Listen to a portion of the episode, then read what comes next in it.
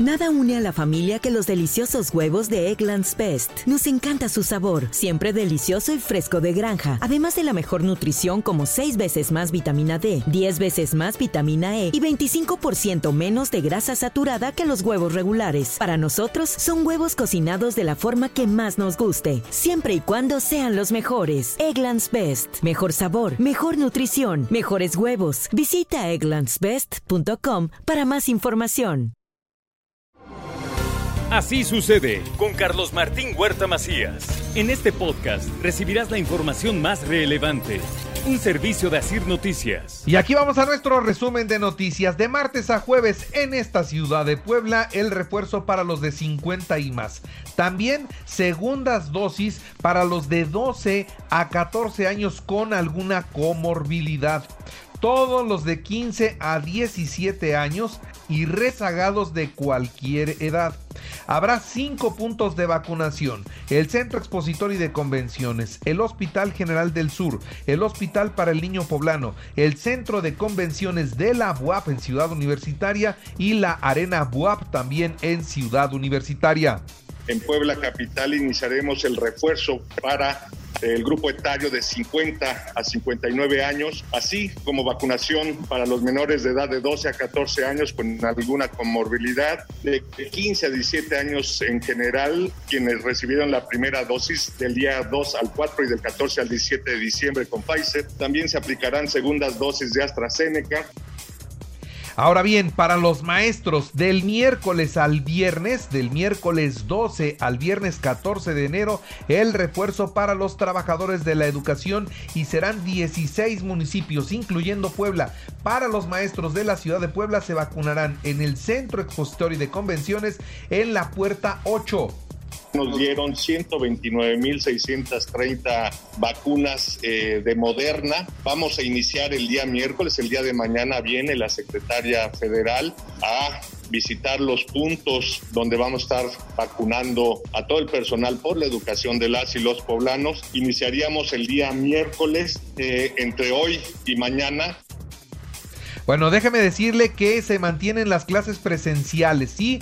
Y aquellos padres de familia que decidan no mandar a sus hijos a la escuela tendrán que seguir a distancia porque a nadie se le puede negar la educación. De esto habló el gobernador Miguel Barbosa. Los que lleguen a clases van a estar con al menos metro y medio de distancia unos a otros y desde luego esa condición la provoca el sistema híbrido. El padre de familia que considere no debe de ir su hijo a clases presenciales la Secretaría de Educación Pública del Estado de Puebla está obligada a prestar el derecho a la educación también por sistema virtual. Ahora, tenemos el recuento de contagios del fin de semana. Fueron 788, dos muertos, 102 hospitalizados, 12 graves. Solo 3 de Omicron, aunque se espera que el 70% de los hospitalizados en los próximos días sea por Omicron. Esto es lo que dice el secretario de Salud.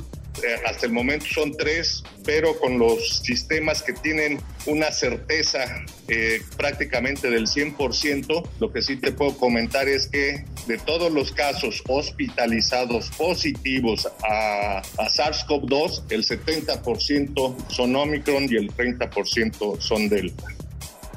Bueno, confían los gimnasios en que ya no se vaya a cerrar en esta cuarta ola porque ellos necesitan trabajar o un nuevo decreto donde a lo mejor se reduzca la forma.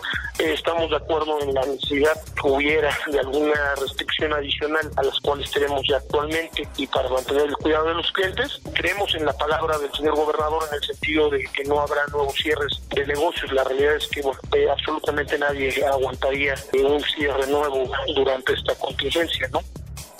Ahora la Confederación eh, Sindical Republicana, bueno, pues está cuidando las medidas extraordinarias para evitar más contagios en los centros de trabajo a raíz del COVID-19 variante Omicron. El presidente del municipio de Puebla, Eduardo Rivera Pérez, está a favor del retiro de la ciclopista. Sí, se va a analizar, dice, para saber si se quita o se mantiene esta en el hermano Cerdán. Sabemos que hubo un señalamiento también por un especialista a nivel internacional de que no es la mejor decisión el haber construido esa ciclovía elevada que afecta a la imagen urbana del acceso de la ciudad y estamos sí analizando en coordinación con el gobierno del estado para analizar y decidir qué es lo que se va a realizar respecto a esta ciclovía. Ahora, esta ciclovía del hermano Cerdán debe permanecer y se debe trabajar en otras prioridades que tiene la gente y no en destruir lo que ya se hizo, así lo dice la diputada Guadalupe Leal ese presupuesto que se llevaría a quitarla también serviría para mucho más programas de seguridad vial. Entonces, ese presupuesto que va a generarse el derribarla, pues que sea aplicado para más teorías, que sea aplicado para mucho más conciencia en las escuelas sobre lo que es la seguridad vial. Ahora el gobernador del estado resaltó ante esta situación que si los ciclistas usan los próximos dos meses la ciclopista, entonces la van a dejar. Hizo un reto, así, un reto, o la usan o la quitamos. Y yo les haría como una especie de reto, que la usen del diario y a lo mejor así no se, no se quita. Que la usen, porque la prueba es que no la usan. Que la usen del diario por dos meses, ¿vale? Y que no solamente salgan a decir cosas cuando ni siquiera usan ese. Supervisa el presidente municipal de Puebla, Eduardo Rivera, la rehabilitación del Boulevard Puebla con una inversión de 11 millones 610 mil pesos, además de otras 25 obras. Este, eh, ahora sí, puente que le denominamos Guadalupe Reyes, se iniciaron 25 obras. De esas 25 obras estaremos supervisando en el transcurso de los próximos días todas y cada una de ellas. En su caso las estaremos inaugurando también antes del plazo de los 120 días que nos Ahora descarta el mismo Eduardo Rivera cambios en su gabinete y niega categóricamente la salida de la secretaria de Seguridad. Y en lo absoluto, todo el equipo del gobierno de la ciudad que arrancó hasta este momento tiene por supuesto resultados, trabajo inmediato y todas y cada una de las dependencias. Entonces, absolutamente falso, no hay ni una sola eh, decisión, indicio de querer cambiar la Fiscalía General del Estado asumió el tema del robo de los cinco vehículos en el restaurante Dibará de San Pedro Cholula y ya lograron recuperar uno. Esto lo dijo muy temprano el gobernador. Un hecho delictivo que lo vamos a resolver, lo vamos a resolver. Ya apareció una unidad por la localizada por la Policía Estatal y vamos a resolverlo completamente. ahí lo que llama la atención es el comportamiento de muchos restauranteros que eximen su responsabilidad bueno, y ahora les informo de un incendio. La madrugada de hoy se registró un incendio en una bodega de reciclaje del Parque Industrial Finza, esto en el municipio de Cuautlancingo. Y también algo que llama poderosamente la atención, un velorio en la calle. Sí, se murió el Oaxaco, un líder ambulante de la 5 de mayo, y lo velaron en la 5 de mayo. Ahí tuvieron la, la caja abierta, ahí brindaron con el muerto. Él murió de cirrosis hepática. Es una persona joven murió de cirrosis y bueno, pues ahí estuvieron brindando con cervezas con el muerto. Esto fue en la 5 de mayo. Si usted quiere ver las imágenes, las tengo en mi página. Entra a mi página Carlos Martín Huerta y ahí va a ver cómo fue el velorio en plena vía pública. Los ambulantes hacen de la 5 de mayo su territorio y en su territorio hacen lo que quieren.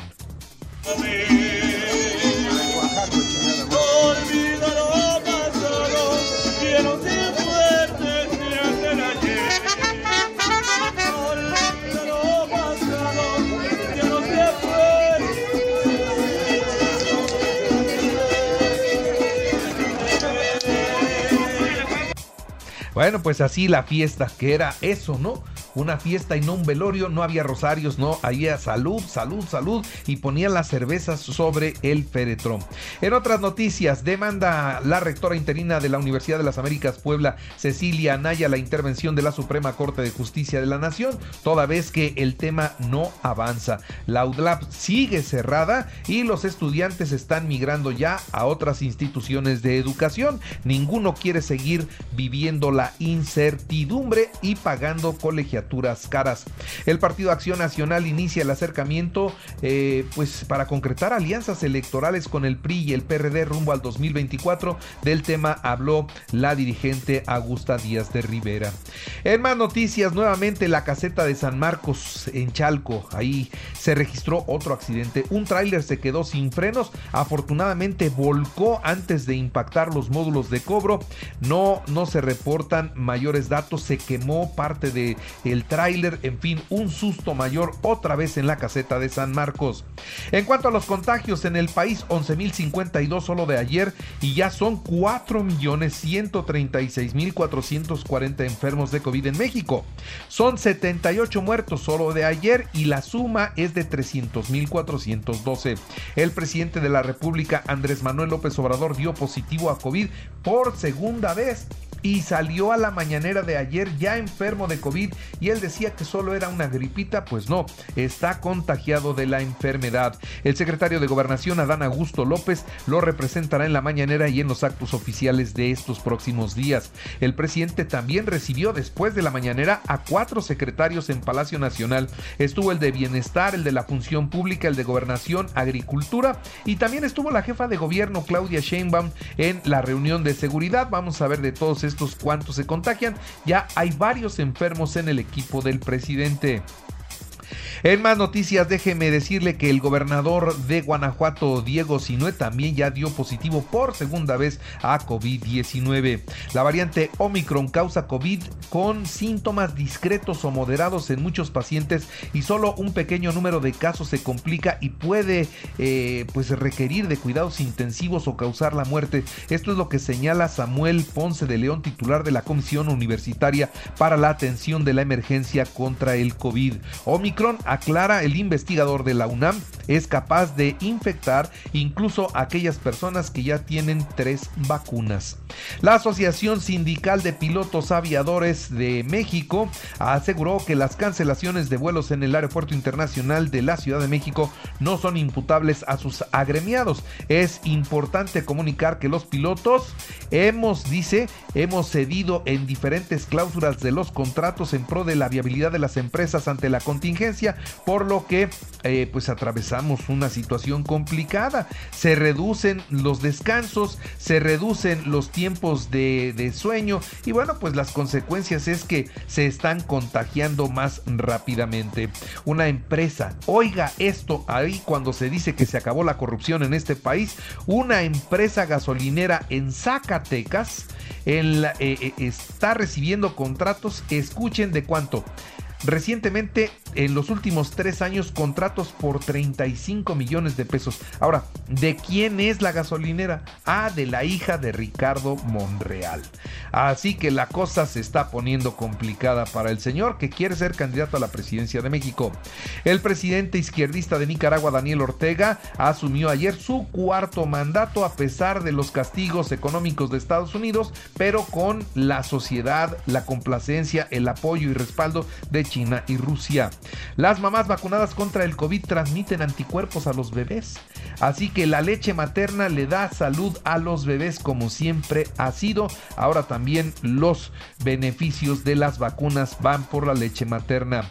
Pfizer revela que tendrá en marzo lista la vacuna contra Omicron. Hasta marzo es muy rápido para la ciencia, pero para la realidad falta enero febrero y marzo es mucho tiempo. En los deportes, Puma 5-0 en partido de la jornada 1 del clausura 2022 al Toluca. Puma 5-0 venció al Toluca.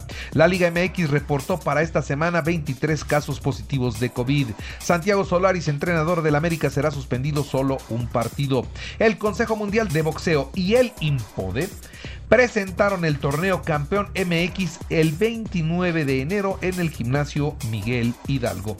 Y recuerden que así sucede está en Radio y ahora puedes escuchar a toda hora y en cualquier dispositivo móvil o computadora nuestro podcast con el resumen de noticias, colaboraciones y entrevistas. Es muy fácil, entra a la aplicación de Radio, selecciona el apartado de podcast, elige noticias y ahí encontrarás la portada de Así sucede.